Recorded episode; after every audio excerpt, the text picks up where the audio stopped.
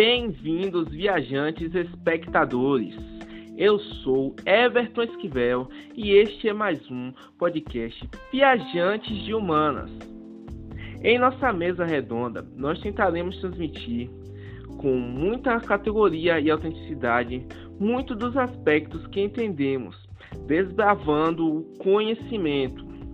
E para nossa discussão, estarei acompanhado das melhores companhias possíveis.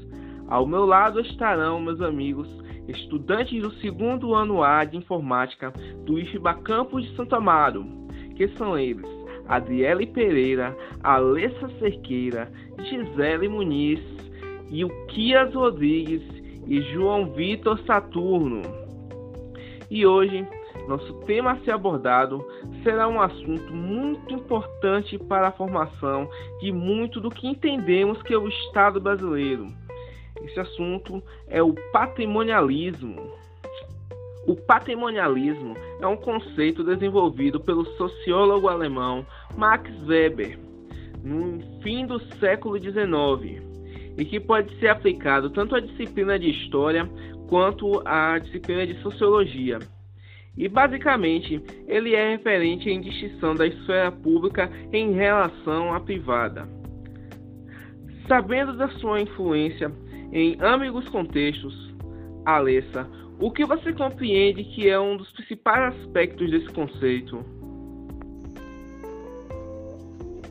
Bom, respondendo à pergunta de Everton, para Weber, o patrimonialismo é visto como uma dominação por parte de uma autoridade e está ligado à dominação tradicional.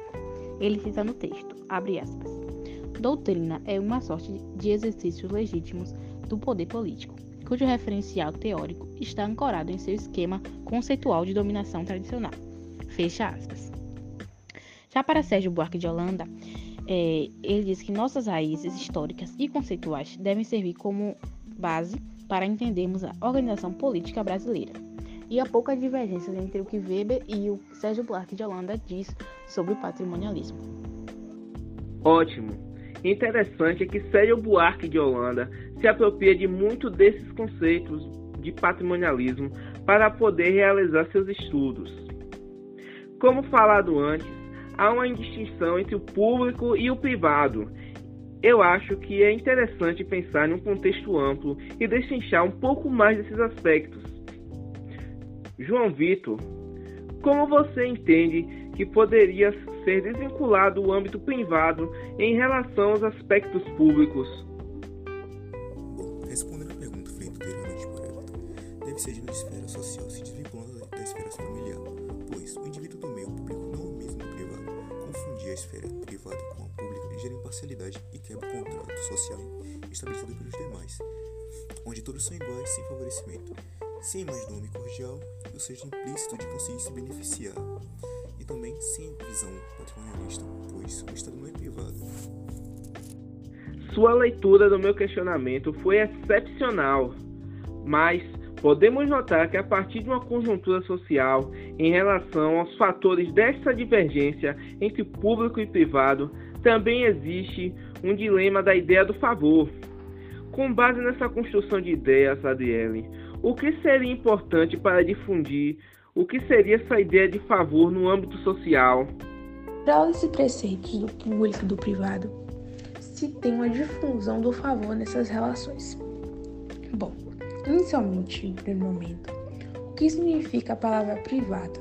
Significa privado de direitos, porque na esfera privada quem prevalece é a autoridade, já na esfera pública nós temos direitos. Ora, como há um alinhamento entre o público e o privado nas relações sociais no Brasil? Nessa perspectiva, o favorecimento é um mecanismo de cooptação e muitas vezes criam dependências como uma forma de limite de negação dos direitos, pois o favor é pessoal e privado, portanto está anulando algo que é de uma ordem universal. Bom, é, há uma, uma ausência de distinção, um predomínio de interesse do favor sobre as camadas públicas, extrapolando essa esfera pública. É bastante interessante problematizar tudo isso que se pôde compreender do patrimonialismo. Tipo, como isso se estruturou no Brasil, que teve uma formação tão intensa e emergente de um longo período escravocrata. Gisele, como você consegue perceber o patrimonialismo durante a história e em qual momento ele se torna mais brando? Com a formação dos primeiros clãs rurais de colonos em terras brasileiras, os indivíduos privados também formavam um núcleo de ação política. Grande parte da autoridade local nas províncias do território brasileiro era administrada e até policiada por milícias vinculadas aos senhores das terras. O poder local e personalista teve grande influência na formação do Brasil e resistiu por muito tempo, e ainda hoje resiste à centralização política do Estado e à impessoalidade que este exige.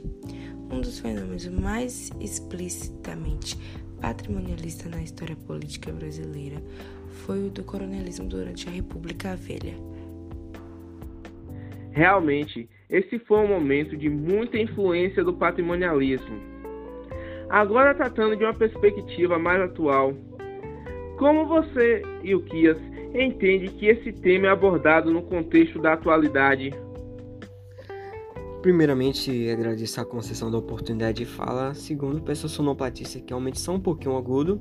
Valeu, valeu.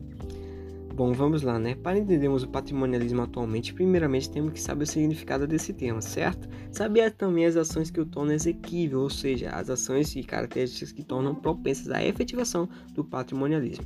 Tendo em mente também a questão da indistinção do âmbito público e do privado, que já foi revisado, podemos assim fazer então a viagem no tempo, dar uma olhada no retrovisor. Por quê? Porque a história nos apresenta diversos momentos, diversos contextos em que o patrimonialismo, o patrimonialismo esteve presente, tais como a República Velha, o Brasil Império, a França monárquico absolutista, esta em si tinha um rei que detinha um poder todo centralizado em si e beneficiava, concedia, eh, dava privilégios a uma classe restrita, que era a nobreza. As outras classes que ficavam fora dessa panelinha, é, insatisfeitas, né, como consequência disso, é, teve revoluções para em prol de que criar um estado que regulasse as legislações e mais intrinsecamente ter uma subrepartição desse poder que era autocentrado, né?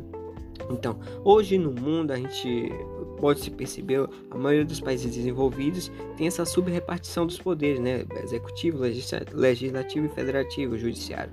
Parlamentos, tem câmaras, câmaras, tribunais federais, TSE, Congresso, enfim, tem uma série de, de instâncias, né, que regulamentam o Estado.